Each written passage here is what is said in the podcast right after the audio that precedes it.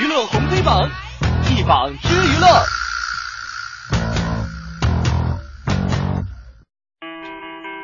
娱乐红黑榜一榜之娱乐，我们先来看看今天的黑榜。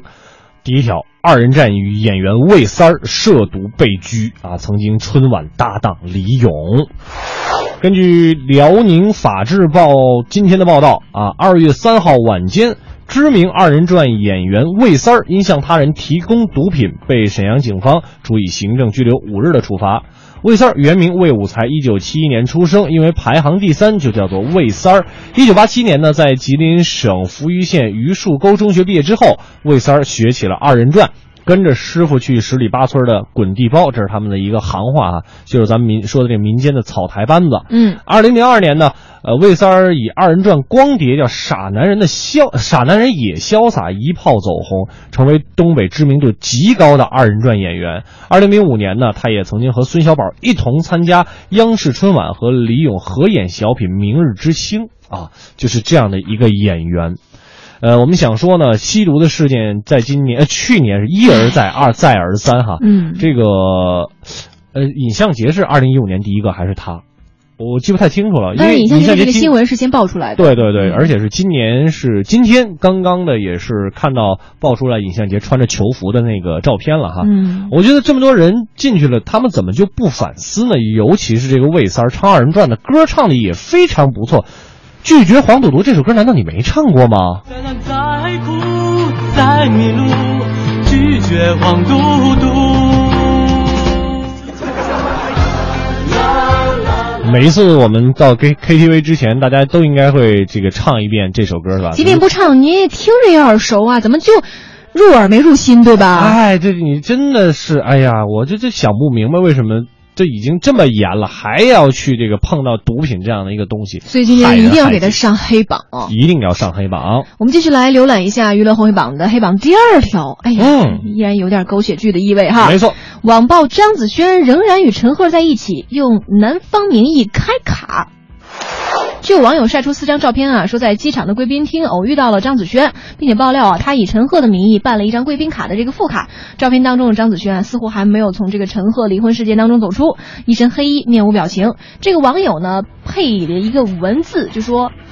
阿姨今天在这个机场贵宾厅候机的时候，竟然碰见了张子萱，素这个应该是素颜高调的由工作人员带领着办了一张贵宾卡，据说还是用陈赫的名义办的副卡。看来他俩不惧千万骂名也要在一起，不知道该说勇气可嘉还是脸皮够厚呢？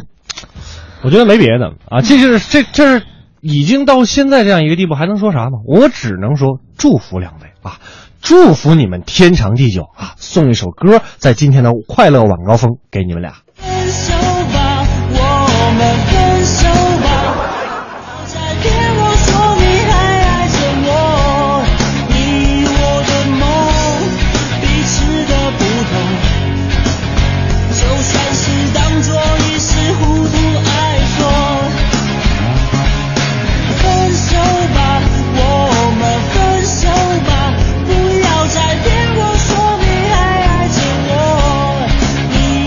这首祝福的歌曲送给陈赫和张子萱，希望你们两个能够这个什么白头偕老，永结同心。来看看今天娱乐黑榜的第三条啊，一步之遥，柏林遇到了尴尬，老外看不懂，大批次的离场。当地时间二月十一号的下午，姜文的电影《一步之遥》作为这一届柏林电影节的华语的独苗举行了一个首映。那这一次放映的呢是经过重新剪辑的二 D 版本，比国内公映版本呢一共少了二十分钟，结构更加的清晰，那节奏也更加的顺畅。然而，尽管《一步之遥》在这个放映之前呢，向媒体观众发放了宣传手册，但这部以二十年代上海严瑞生案为背景的电影。还是较难引起老外们的共鸣啊！在这个放映之后的采访当中呢，多名外国观众就对记者表示：“哦，我不太能够搞明白人物关系和故事的来龙去脉。”呃，这一次《一步之遥》的柏林首映上座率呢，还是真的挺不错的。那开场模仿《教父》的段落，引发观众十余次的大笑。但是自姜文和舒淇在片中调情开始，陆续的就有数十名的观众起身离场啊，坚持到最后的观众大概只有六成左右。我想说的是，嗯姜文导演这回就不要再说我们国内的观众看不懂了吧？国际的也费劲，您呐，该清醒清醒了。啊，多么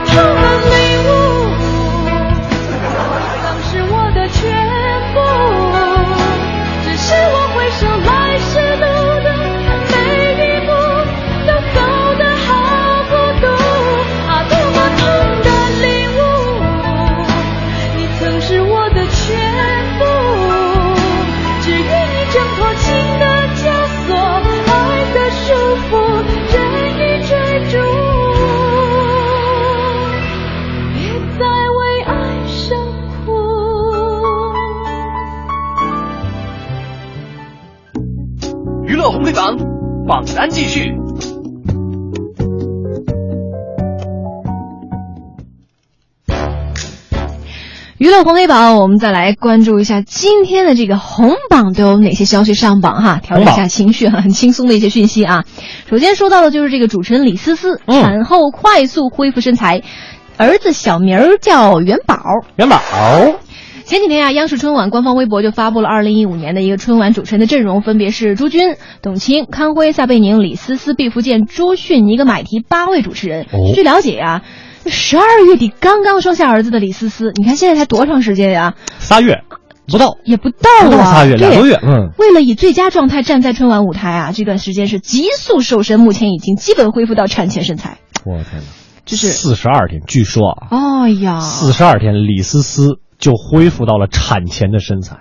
我跟您说啊，主持人这行不好干，女主持人更不好干呐，容易吗？我们 啊，真的不容易啊，一定嗯向我们这个同行致敬啊。对，不过也得说央视两句。嗯你说那么多主持人呢，你非逼着一个刚生完孩子主持人回归舞台，我觉得有点太不人性，是吧？我们这儿是吧？我们电台那不行，那还有这个代班主持人呢。哎而且我跟您说，我们这儿的代班主持人呢，那可都是大腕儿。亲爱的听众我是你的代班 DJ，想找你陪我一起聊聊这世界，整天的工作重复疲惫的画面，麻木你的感觉。Listen up yo，耳边才刚听。不知道您各位听没听得出来哈？我们今天这位代班 DJ 呢，就是王力宏耶。呃，所以说这个不用看见人人影，有时候也是一件好事儿。真的有点什么状况、紧急情况，我们可以相互之间带一带班啊。是的就比如说周六的时候呢，会有我们的这个任杰、主持人任杰嗯来替刘乐啊这个工作一天。是。然后呢，周日的时候呢，会有董月来嗯替五科来带一带班。是啊，你说主持人他也不能连轴转嘛，三百六十五天嘛，不对对对那总要有几天是稍微休息一，下哈。我们而且我们角色变化很快。今天有位听众来取这个票的时候，就给我嗯打电话，哎，请问你是《快乐晚高峰》的编辑嘛？我说对，我就是。因为我们编辑主持人就龙工、记者、编辑、主持人、后期 啊，这个外采、外采什么的呃全加起来启轩、联络等等哈哎，就俩人，一个五科，一个刘乐，就这俩人对对对，所以说庞大的节目组。庞大的节目组是吧？听起来我们好像有三十多号人，其实就俩人啊，这个非常有意思的一件事情对，啊。好，那我们继续来今天娱乐红会榜的红榜第二条哈，电影《一路惊喜》正在热映。今天我们的这个榜单呢啊，就来听一听宋展玲对于这部电影的哪些独特评论呢？一零六六文艺评论。欢迎收听一零六六文艺评论。今天我们邀请中国影协理论研究部副主任宋展玲和大家聊聊正在上映的电影《一路惊喜》。大家好，我是宋展玲。在当下各方面都高速发展的中国社会，春节和家的意义似乎已经逐渐变得让我们既熟悉又陌生。在农历乙未年春节的脚步渐渐临近的时候，金一萌导演的新片《一路惊喜》正在上映。这部影片呢是一部典型基调温情的合家欢类型商业影片，采用多段落结构、平行叙事的方式，讲述了六个不同人群、不同风格的春节故事，表达了回家团圆的共同主题。在当下的现实社会生活视野中，重新审视了春节对于我们中国人的意义。我今天把这孩子扔在车里了，你到底有没有想过我？感今天就是一个痛苦的旅程啊！这都什么人？该帮郊游似的啊！瞅干啥呀？亮子上手！作为一部拥有明确类型和档期定位的国产影片，《一路惊喜》在类型方面还是做得比较成熟的，具备了众星云集、热闹喜气、阖家欢乐这些春节档影片的基本元素。通过一系列笑泪相伴的故事，重新触动了人们内心对家庭和亲情的渴望与回归。这些元素虽然有些老套，但却绝对不会过时。就如同无论每年的春运大潮如何波涛澎湃、困难重重，却依然挡不住人们回家的心情和脚步。相较于单线叙事与其他经典叙事结构，多段落平行叙事结构的核心要点就在于传达主题的一致性和相关性。主题先行可以在一定程度上保证影片的叙事形散而神不散。在这一点上，一路惊喜完成了在不同故事中反复强化和突出春节回家的主题。然而，遗憾的是，虽然有金一萌作为编剧的价值统领，但他联合其他三位导演一起完成的影片，难免出现画面质量参差不齐、场面调度风格迥异的现象。这些都在一定程度上影响了影片核心价值的表达。六个故事中，有的故事呢表达过于直白，有的故事则藏而未发，显得不够明确。造成了风格和力度的不统一，多类型、多元素、多故事的结合，容易导致人物和角色的扁平化、简单化。这一问题在影片中也没有很好的规避。尽管在操作层面还存在一些技巧性问题，但是一路惊喜作为华语电影在题材类型上的一种新尝试，仍然值得我们肯定和鼓励。一零六六文艺评论由中国文艺评论家协会联合制作播出。红榜继续，我们来看看今天红榜的第三条：湖南卫视春晚今晚开播，TFBOYS 和韩国的男团比拼人气。随着岁末春节临近，各大卫视春晚也在陆续的筹备当中，而有南春晚之誉的湖南卫视啊。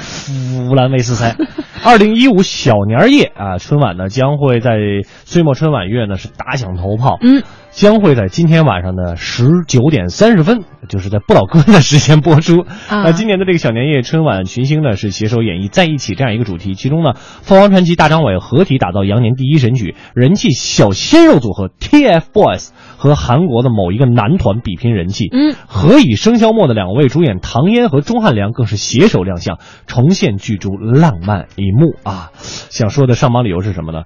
当我那天还在问我们同事，我说鹿晗和吴亦凡是谁的时候啊，TFBOYS 这三个小伙子都已经上了人家湖南卫视的春晚，所以说乐儿也想说，这个不服老真的是不行，是吧？新生代已经都来了，长长江后浪推前浪，前浪我们已经死在了沙滩上，是吧？但是前浪压力很大。很很大，但是要提示三个这个小同学哈，嗯这个三个小小小小小鲜肉嘛，是吧？嗯事业和学业一定都得兼顾，在这个年龄段呢，还是应该把学习成绩搞好，是吧？将来在娱乐圈才能够越走越好。但是确实，三个小朋友的歌唱的还是很不错的。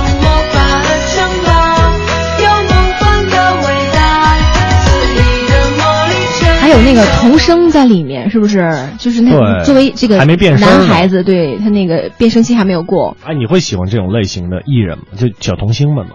我可能会去好奇的关注一下吧，因为毕竟他们年龄小，他们这个时候可能各方面，无论是身体啊，他们的这个思想啊，嗯包括他们的成名之路，都还是需需要一路走一路看的。对，吴科喜欢李健。